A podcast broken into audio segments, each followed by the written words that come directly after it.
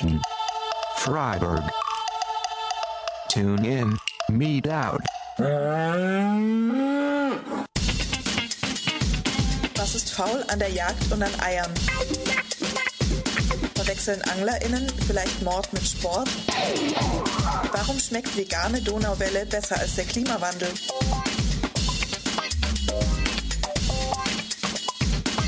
Und wird es irgendeiner Art gerecht, gehalten und getötet zu werden? Diese und viele andere Fragen suchen wir Antworten. Wir sind Radio Animal Liberation Freiburg, eine offene Gruppe freier RadiomacherInnen mit der Intention, der Ausbeutung von Menschen und Tieren offensiv entgegenzutreten.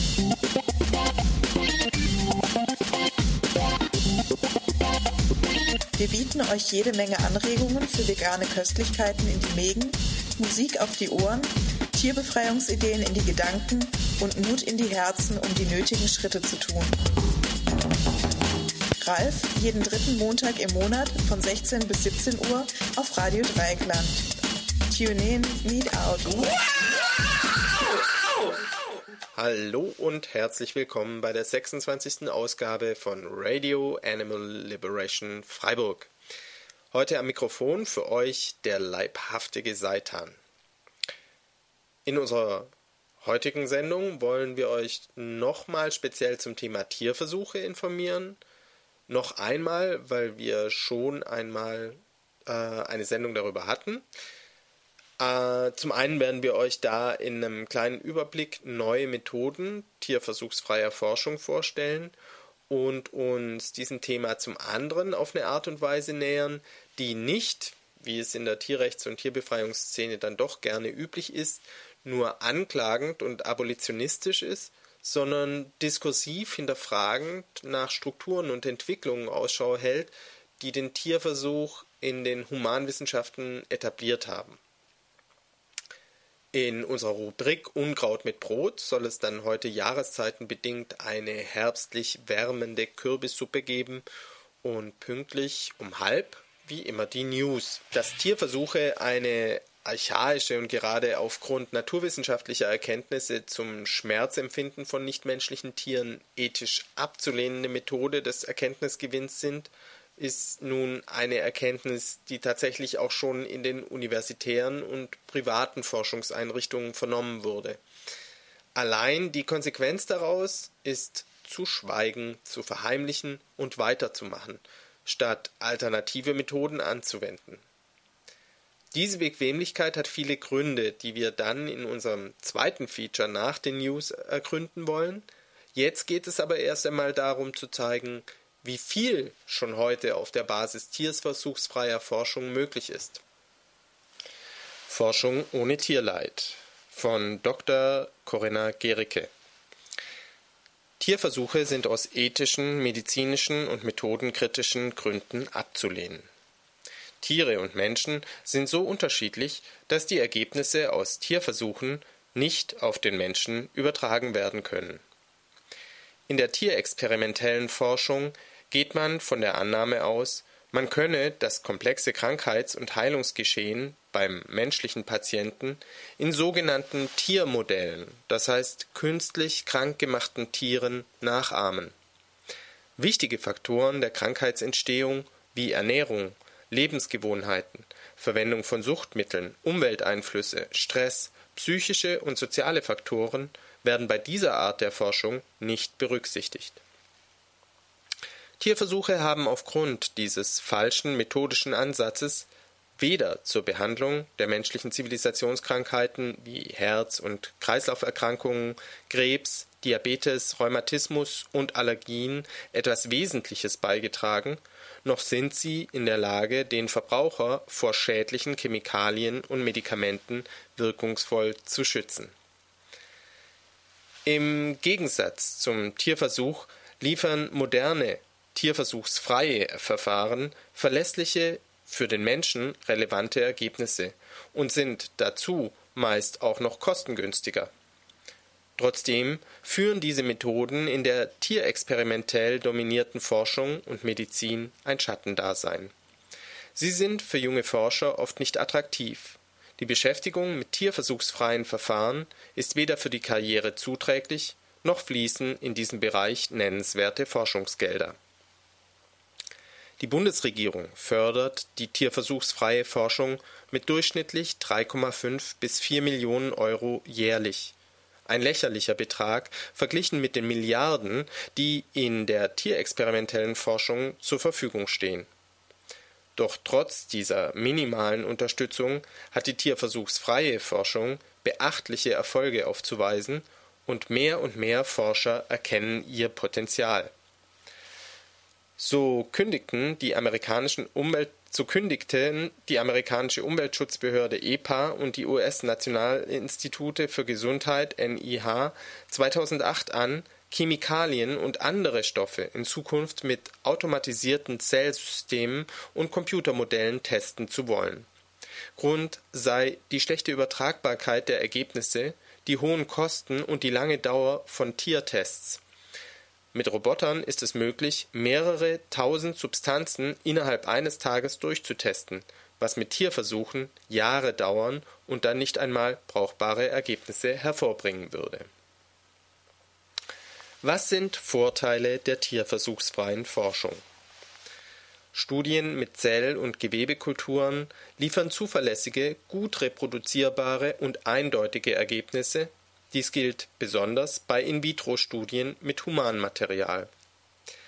In-vitro-Systeme reagieren zum Teil wesentlich empfindlicher auf giftige Einflüsse als das lebende Tier. Tierversuchsfreie Forschungsmethoden sind, wenn sie einmal etabliert sind, deutlich billiger als Tierversuche. Studien mit In-vitro-Systemen bringen Ergebnisse im Verlauf von Stunden während tierexperimentelle Studien Wochen, Monate oder gar Jahre dauern können.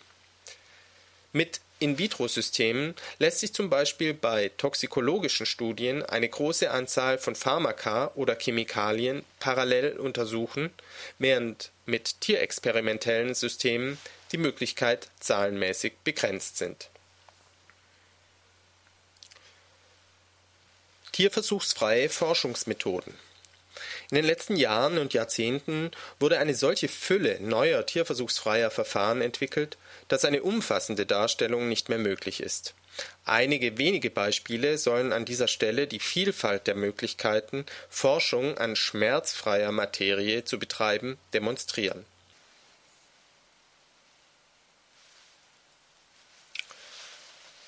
Primäre Zellen Primäre Zellen werden direkt aus dem Organismus gewonnen, für die Gewinnung von Tierzellen werden die Tiere aber meist getötet. Um Kulturen menschlicher Zellen, zum Beispiel von Leber, Haut, Knorpel oder Knochenmark anzulegen, kann Abfallmaterial, das bei Operationen anfällt, verwendet werden. Die primären Zellen sterben nach einer gewissen Zeit ab, ihre Kultivierung ist also nur zeitlich begrenzt möglich. Permanente Zellkulturen können sich dagegen unaufhörlich teilen und krebsartig wachsen. Sie sind praktisch unbegrenzt lebensfähig, das heißt, bei ihrer Verwendung müssen keine weiteren Tiere getötet werden. Mittlerweile gibt es zahllose Zelllinien für die verschiedensten Fragestellungen. Mit sogenannten Co-Kulturen verschiedener Zellarten lassen sich selbst komplexe Strukturen des menschlichen Körpers im Reagenzglas nachbauen so ist es gelungen, die menschliche Haut mit ihren diversen Schichten verschiedener Zellen darzustellen. Sogar dreidimensionale Herz-, Leber- und Knorpelgewebe oder Blutgefäße können heute dank modernster Techniken im Labor nachgebildet werden.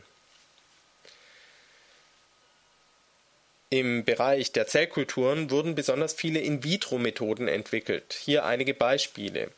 Der Episkin-Test mit künstlicher menschlicher Haut dient der Bestimmung der AIDS-Wirkung von Chemikalien auf der Haut, die sonst an Kaninchen oder Meerschweinchen vorgenommen wird.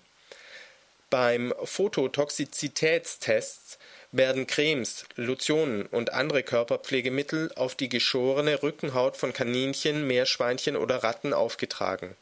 Dann werden die Tiere mit UV-Licht bestrahlt Sehr viel bessere Ergebnisse liefert hingegen der Neutral-Rot-Test, bei dem Zellen einer permanenten Linie den Farbstoff Neutralrot aufnehmen.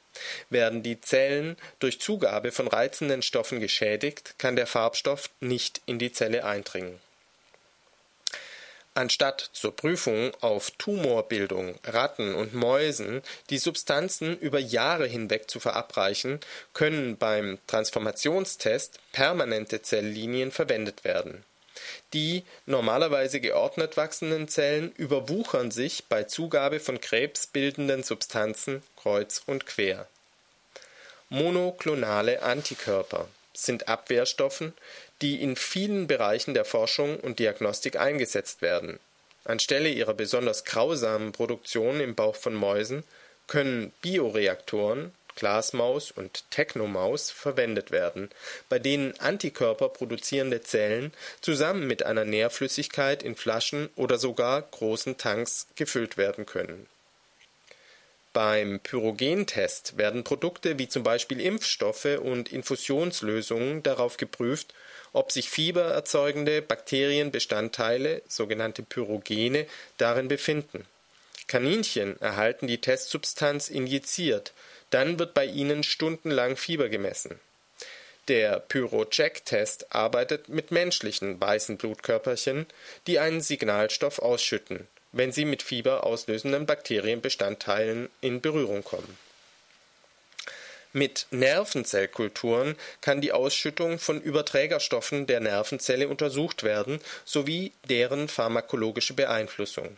So kann nach Arzneimitteln im Bereich der Parkinson'schen Krankheit, der Epilepsien und der Schmerzforschung gesucht werden an Kulturen von Krebszellen können Ausbreitung und Wachstum von Tumoren studiert und neue krebshemmende Medikamente getestet werden.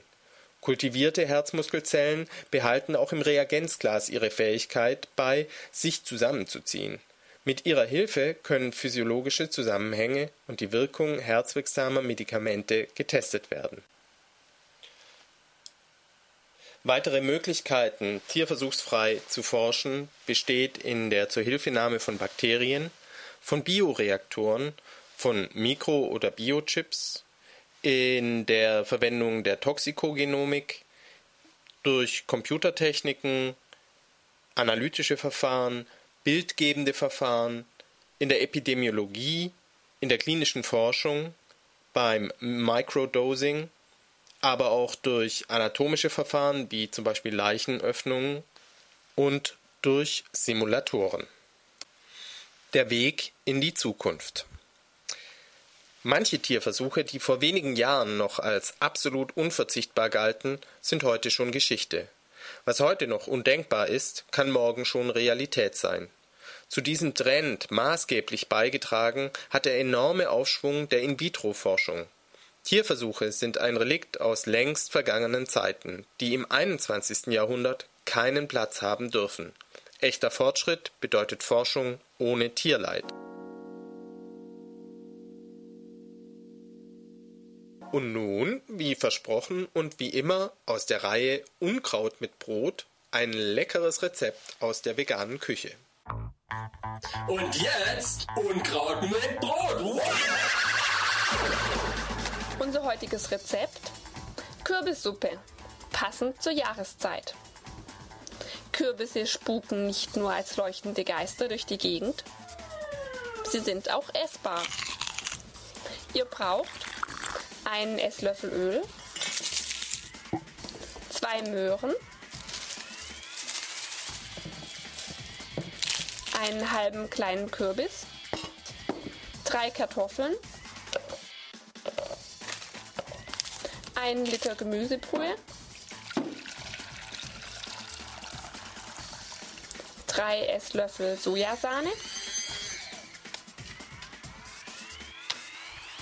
Petersilie, Muskat, Salz und Pfeffer zum Würzen. Und so geht's. Die Möhren und die Kartoffeln würfeln,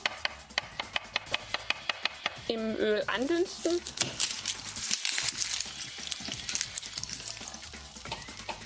und mit Gemüsebrühe ablöschen.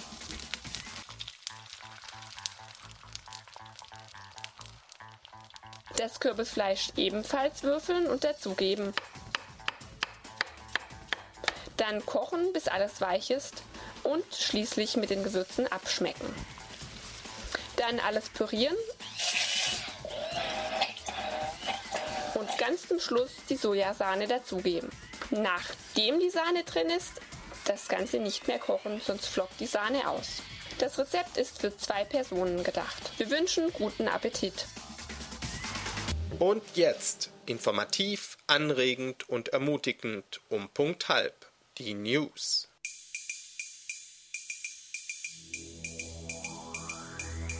And now, Radio Animal Liberation. The news. In der Nacht auf den 10. Oktober griffen AktivistInnen der Animal Liberation Front, ALF, einen Schlachthof in Colle Valdelsa, Siena, Italien an. Alle elektrischen Systeme und die Belüftungsanlage wurden durch einen Brandanschlag zerstört. Zudem wurden alle Maschinen außer Kraft gesetzt. In einem Bekennerinnenschreiben widmeten die Aktivistinnen die Aktion allen Tieren, die in diesem Schlachthaus ihr Leben gelassen haben. In der Nacht des 7. Oktobers besuchten ALF-AktivistInnen den Besitzer des Lederhandels Gerndal Skin Leather in Kumla, Schweden. Dabei wurde eines seiner Autos in Brand gesetzt.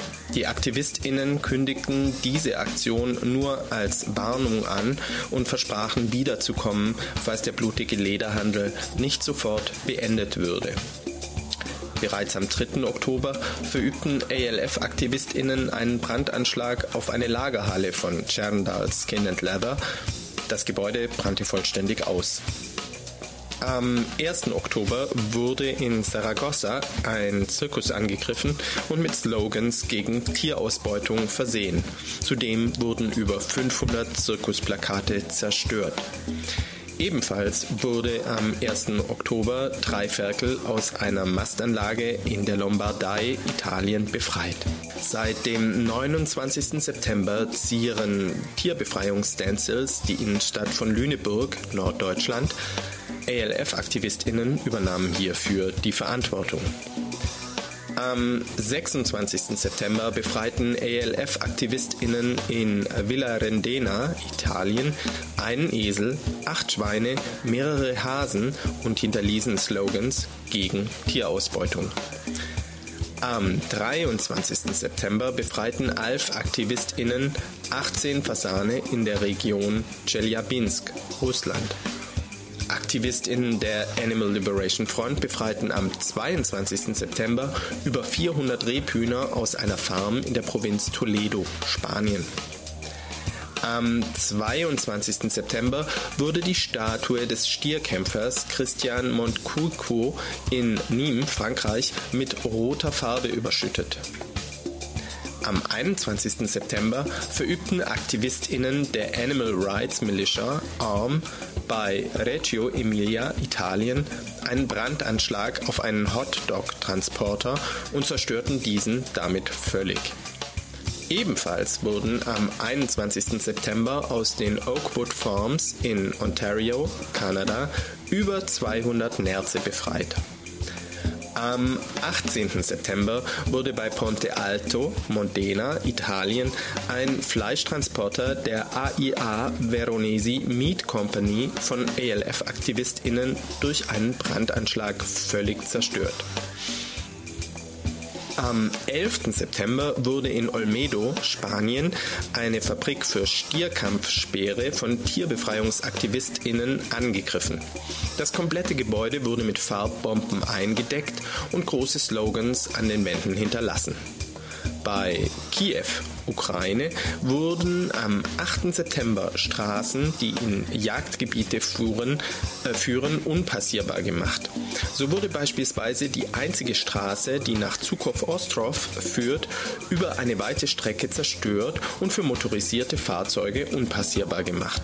Ebenfalls wurden im September rund um Moskau mehrere Straßen von ALF-AktivistInnen unbefahrbar gemacht, Im Jagdgebiet Naroforminsk wurden über 10 Kilometer einer Straße mit Hakenkrallen versehen. Zudem wurden Straßen um die Häuser von Rangern mit Krähenfüßen bestückt. Überall wurden Straßenschilder und Jagdhinweisschilder zerstört und mit Farbe beschmiert. Zudem wurden zahlreiche Zäune zerschnitten und beseitigt die, sogenannten die sogenannte Privatwälder einzäunten, um Tiere abzuhalten. AktivistInnen der Animal Liberation Front übernahmen in BekennerInnen-Schreiben die Verantwortung für diese Aktionen der Jagdsabotage. Die Welle von Tierbefreiung, die im August in England begann, reißt nicht ab. Alle Aktionen in ihrer Taktik mit BekennerInnen-Schreiben zu listen, wäre zu umfangreich und würde den Rahmen der Sendung sprengen. Deshalb listen wir euch einige Aktionen der Animal Liberation Front nun stichpunktartig auf. 9. Oktober, 7 Meerschweinchen und 2 Vögel. 8. Oktober, 20 Hennen. 5. Oktober, 9 Rebhühner. 24. September, über 50 Rebhühner. 23. September 47 Hennen, 21. September 26 Truthähne, 16. September 21 Hennen, 15. September 33 Hühner, 15. September 10 Enten, 14. September 2 Hasen und 5 Meerschweinchen, 12. September zahlreiche Moorhühner, 12. September 84 Hennen. 9. September 9 Truthähne, 8. September 3 Fasane, 6. September 7 Enten, 4. September 7 Hennen und 1. September 40 Enten. In fast allen BekennerInnen-Schreiben berichteten die ALF-AktivistInnen, wie einfach die Aktionen in ihrer Durchführung waren. Bei keiner der genannten Aktionen wurden von Seiten der Tierbefreiungsaktivistinnen Menschen oder nichtmenschliche Tiere verletzt.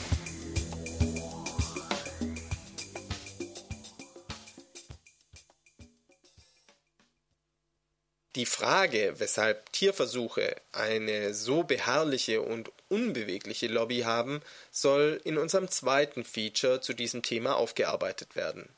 Dabei soll es auch darum gehen, inwieweit Forschung und Wissenschaft ihren eigenen Grundsätzen der Objektivität und Falsifizierbarkeit treu sind. Also ich bin von Radio Dreieckland und ähm, wir machen gerade eine Umfrage zu Tierversuchslabors in Freiburg. Mhm. Und ich wollte Sie mal fragen, was schätzen Sie denn, wie viel es ungefähr gibt? Viel. Viele. Keine Ahnung. Irgendeine Zahl im Kopf? Zwei.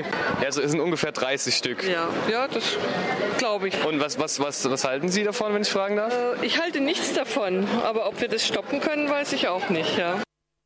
Glaubt Mensch soziodemografischen Umfragen, so zeigt sich bei den Themen Pelz, Massentierhaltung und Walfang eine große Mehrheit der Bevölkerung zumindest vordergründig bestürzt und mit den gegenwärtigen Verhältnissen nicht einverstanden auch eine anlässlich der Novellierung der EU-Tierversuchsrichtlinie von der Europäischen Koalition zur Beendigung von Tierversuchen 2009 in Auftrag gegebene Umfrage in sechs Mitgliedstaaten der EU macht deutlich, dass der überwiegende Teil der Bevölkerung Tierversuchen ablehnend gegenübersteht. Von den über 7000 Befragten sind 84 Prozent dafür oder überwiegend dafür, dass die neue Richtlinie alle Tierversuche unabhängig von der Tierart verbieten soll, die mit schweren Schmerzen oder Leiden für die Tiere einhergehen. Soweit die Demoskopie und soweit eine Fragestellung, die vornehmlich darauf abzielt, den Tierversuch als eine Methode unter vielen im Bereich der Forschung darzustellen und sie als dann ersetzbar zu deklarieren, wenn nur eine möglichst breite Bevölkerungsschicht sich dagegen ausspricht.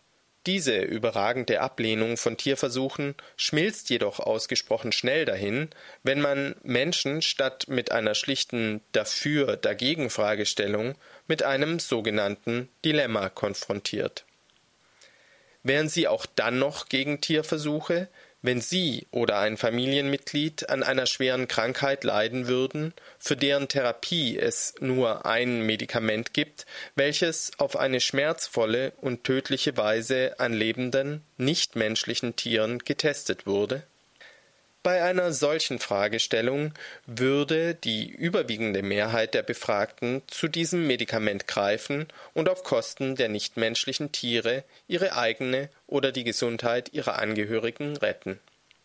Allein dieses Beispiel zeigt, und jeder sollte sich einmal ernsthaft mit dem geschilderten Dilemma auseinandersetzen, dass das Thema Tierversuche äußerst komplex und vielschichtig ist.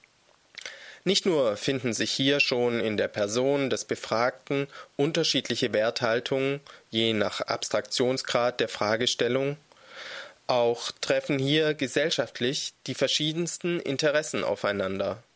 Unterschiedlichste Subsysteme wie Wissenschaft, Wirtschaft, Politik und Religion greifen ineinander. Die Natur- und Humanwissenschaften, deren vornehmliches Interesse im Erkenntnisgewinn durch Verifikation und Falsifikation liegt, haben sich in einer nun schon Jahrhunderte währenden und auf den Philosophen Descartes zurückgehenden Tradition in einem Paradoxon verfangen, das sich, solange es Tierversuche geben darf, vermutlich nicht auflösen kann. Während die ethische Rechtfertigung für den Tierversuch mit dem Argument untermauert wird, nichtmenschliche Tiere seien aufgrund der Organisationsstruktur ihrer Gehirne nicht in der Lage, einen Bewusstseinsgrad zu entwickeln, wie er für den Menschen charakteristisch sei, finden sich fast täglich Artikel in einschlägigen Fachzeitschriften wie Nature Science und Neuroscience, die aufgrund ihrer Untersuchungen zu dem Ergebnis kommen, dass nichtmenschliche Tiere durchaus über sogenannte menschliche Fähigkeiten verfügen, sei dies Schmerzempfindung, Empathie, Sozialverhalten oder Intelligenz. Mit jedem veröffentlichten wissenschaftlichen Artikel entziehen sich somit die mit Tierversuchen arbeitenden Wissenschaftszweige ihre ethische Legitimation und befinden sich ebenfalls in einem Dilemma. Eng mit diesen Erkenntnissen verbunden ist auch die Tradition der Methodik. Wie schon der Wissenschaftstheoretiker Thomas Kuhn in den 50er Jahren des letzten Jahrhunderts festgestellt hat, neigt die Normalwissenschaft dazu, innerhalb bestimmter Paradigmen zu forschen. Das heißt, dass es den Forschern nicht so sehr darum geht, die Grenzen, Paradoxien oder Ungereimtheiten dieses Paradigmas zu hinterfragen oder gar ein neues Weltbild zu kreieren, sondern innerhalb dieses Forschungsfeldes die zugrunde liegenden Theorien zu konsolidieren und damit das Paradigma zu verfestigen. Wenn wir nun davon ausgehen, dass dieses Prinzip der Normalwissenschaft auch die Methodik des Tierversuchs beinhaltet, so können die Forschenden innerhalb der naturwissenschaftlichen und medizinischen Disziplinen gar nicht anders, als am Tierversuch festzuhalten. Erklärbar wird dies am Beispiel so mancher Forscherkarriere.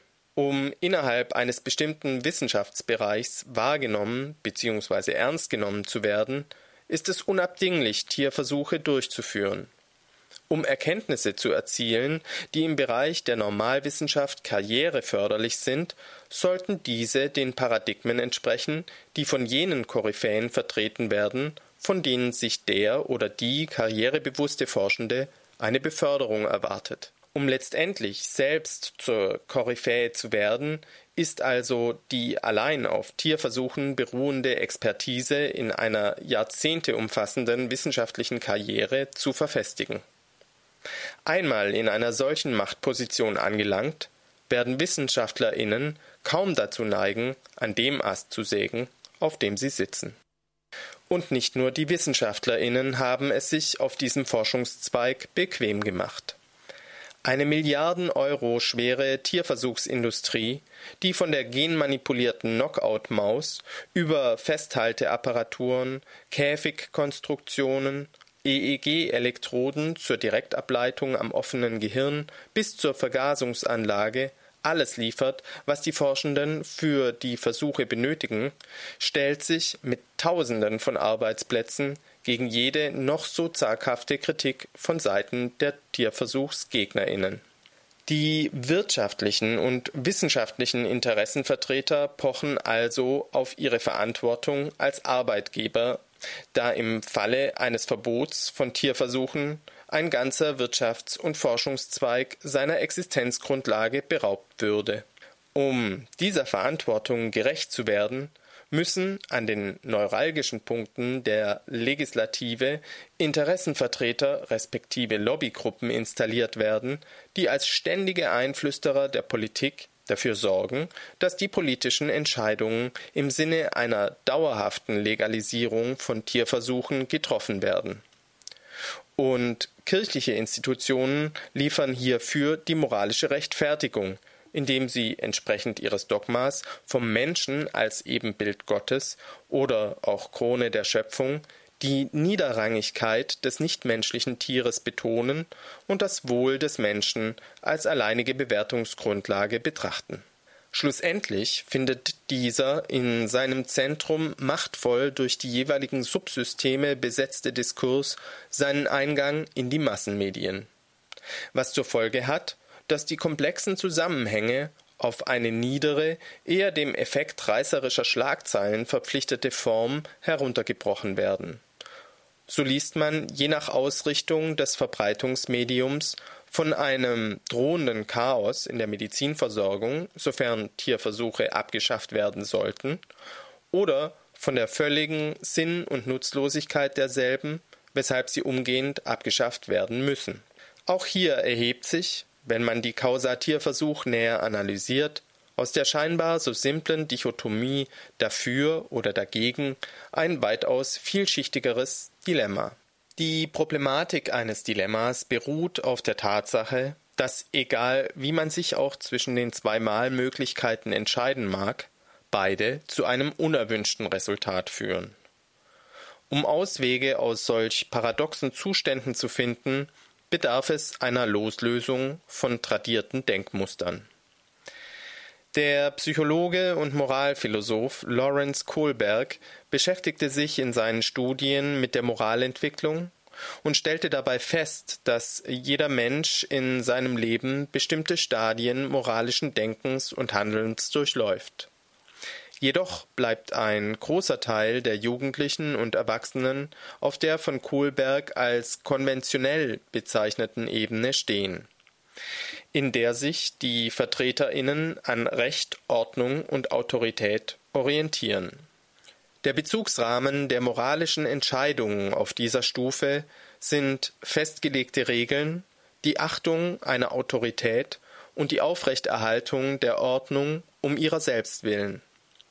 Folglich orientieren sich Menschen auf der konventionellen Stufe immer an einem tradierten Bezugsrahmen, der die gegebene Situation nicht grundsätzlich hinterfragt. Laut Kohlberg sind nur wenige Menschen in der Lage, die nächst höhere Stufe der postkonventionellen Moralentwicklung zu durchlaufen. Hier werden erstmals gesellschaftliche Regeln in Frage gestellt. Es entsteht ein Bewusstsein für die Relativität der persönlichen Meinung, und Mensch ist sich gleichzeitig klar darüber, dass auch andere Meinungen richtig sein können. Die Entscheidung wird verhandelbar, erfolgt in einem geregelten kommunikativen Prozess und hat die Konsensfindung zum Ziel. Diese Stufe entspricht utilitaristischen Denkmodellen. Menschen, die die höchste und selten erreichte Stufe der universalen ethischen Prinzipien erklommen haben, definieren ihre moralischen Entscheidungen durch bewusste, selbstgewählte ethische Prinzipien wie die goldene Regel oder den Kantschen kategorischen Imperativ. Sie berufen sich auf eine umfassende logische Auseinandersetzung, auf Universalität und Konsistenz. Erst diese höheren Stufen ermöglichen es, laut Kohlberg, Lösungen für komplexe Dilemmata zu finden.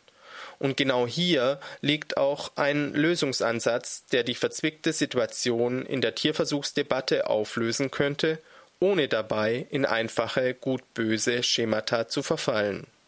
Das zu Beginn vorgestellte Dilemma mit der Frage, ob ein im Tierversuch entwickeltes Medikament eingenommen werden darf, wenn es keine Alternative dazu gäbe, zeigt sich bei näherer Analyse als ein fiktives Konstrukt, weil hier der komplexe Zusammenhang zwischen Tierversuch und Medikamentenentwicklung simplifiziert wird. Dabei wird zum einen außer Acht gelassen, dass diese Entscheidung von einer Person getroffen werden muss, die sich in einer existenzbedrohenden Ausnahmesituation befindet, in der eine ausgewogene und logische Abwägung von für und wider bedeutend schwerer fällt als in einer Situation entspannten und unbedrohten Nachdenkens und dass über die Kausatierversuch nicht in erster Linie Menschen zu entscheiden haben, die sich in existenziellen Krisen befinden, sondern Verantwortungsträger der unterschiedlichsten sozialen Systeme wie Wissenschaft, Wirtschaft, Politik, Recht und Religion. Zum anderen ist der Zusammenhang zwischen konkretem Medikament und Tierversuch bedeutend geringer, als in der Öffentlichkeit vermittelt wird. Ein großer Teil der Tierversuche findet auf einer explorativen und grundlagenorientierten Ebene der Forschung statt. Dabei geht es nicht um die konkrete Entwicklung eines Medikaments, sondern um die Stützung von Theorien innerhalb eines Paradigmas. Medikamente erhalten ihre Marktzulassung erst, nachdem sie in verschiedenen Studien am Menschen getestet wurden. Die im Bereich normalwissenschaftlicher Forschung tätigen Wissenschaftler befinden sich also innerhalb ihres Paradigmas, wie der größte Teil der Menschen sich auf der konventionellen Stufe der Moral befindet, die ein Hinterfragen des eigenen Handelns nur schwer möglich macht. Folglich gilt auch hier, dass im wissenschaftlichen Diskurs diese Ausblendung hervorgehoben und kritisiert wird. In der Diskussion um Tierversuche muss von Seiten der Kritikerinnen immer wieder deutlich gemacht werden, dass gerade die Ergebnisse der Forschung an Tieren Grund genug sein sollten, diese zu beenden. Die Wissenschaft kann nur dann ihre Integrität wahren, wenn sie ihre eigenen Ergebnisse ernst nimmt und daraus Konsequenzen zieht. Dies zu betonen dürfte viel vielversprechender sein, als auf die Sinnlosigkeit von Tierversuchen zu insistieren. Warum die Tierversuchslobby darauf beharrt, dass Tierversuche alternativlos seien, dürfte deutlich geworden sein. Dass äh, diese Aussage jedoch nicht nur unlogisch, sondern auch völlig unzutreffend ist, beweisen eine Vielzahl an neu entwickelten Methoden. Dazu zählen sogenannte In-Silico-Techniken, bei denen Mikrochips mit menschlichen Zellen bestückt werden und wie winzige Organismen funktionieren, in-vitro-Methoden, wie zum Beispiel die Züchtung von Zellkulturen, die Nutzung von menschlichen Gewebeschnitten, die bei Operationen sowieso anfallen, Mikroorganismen und Pollen, die genutzt werden können, um die Toxizität von Chemikalien zu prüfen, sowie analytische Verfahren wie die Hochdruckflüssigkeitschromatographie, bei der unterschiedliche Eigenschaften von chemischen Substanzen analysiert werden können Ganz ähnlich wie bis vor wenigen Jahren die Nutzung von Kernenergie von den Stromkonzernen als alternativlos bezeichnet wurde, so ist auch die Tierversuchsindustrie aus genannten Gründen der Meinung, Tierversuche seien unverzichtbar. Ganz ähnlich wie die Stromkonzerne ist auch die Tierversuchsindustrie in dieser Frage nicht die maßgebliche Instanz. Und wie die Stromkonzerne bei der bevorstehenden Energiewende wird auch die Tierversuchsindustrie sich den neuen Alternativen stellen müssen. Aber auch im philosophischen Diskurs der Tierethik zeigen sich unterschiedliche Positionen. Deren Spektrum bewegt sich im Bereich der postkonventionellen Moralentwicklung zwischen utilitaristischem Denken und kategorischem Imperativ. So legitimiert der Tierrechtsphilosoph Peter Singer als Präferenzutilitarist die Notwendigkeit von Tierversuchen dann, wenn der Tierversuch als Handlung sehr vielen Menschen maximales Glück verschafft bzw. Präferenzen erfüllt und bestimmten Interessen entspricht. Hier wird der Schwerpunkt auf den Nutzen für alle gelegt und die Entscheidung über die Richtigkeit einer Handlung bezieht sich allein auf ihren Nutzen Demgegenüber findet sich die Position des von Kant beeinflussten Tierrechtsphilosophen Tom Regan. In seinem Hauptwerk The Case for Animal Rights postuliert Regan moralische Rechte auch für nichtmenschliche Tiere, da er im Gegensatz zu Kant davon ausgeht, dass Würde nicht nur rational begabten Wesen zugeschrieben werden kann, sondern dass man auch Kleinkindern und geistig Schwerstbehinderten einen inhärenten Wert zuspricht. Das entscheidende Faktum ist folglich nicht die Vernunftbegabung, sondern die Tatsache, dass jedes Individuum ein Subjekt eines Lebens sei.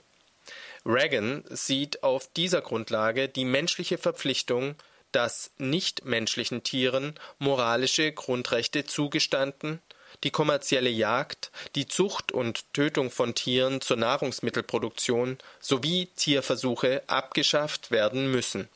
Bezieht man sich auf die Thesen von Kohlberg, so kann der Mensch nur dann sich als fortschrittlich und differenziert betrachten, wenn er in der Lage dazu ist, seine bisherigen Positionen zu überschreiten, sich aus den Dilemmata und Paradigmen löst und sich im Sinne einer moralischen Entwicklung auf den Weg zu einer auf universalen Maximen beruhenden Ethik begibt.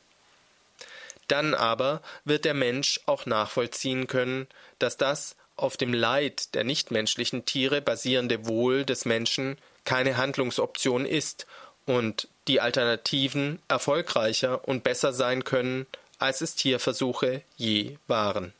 Ja, das war dann auch schon wieder Ralf 26. Wir hoffen euch gut infotained zu haben. Es verabschiedet sich der leibhaftige Seitan und das Ralf-Team. Bis zum nächsten Mal, wenn es wieder heißt Tune in, Meet out.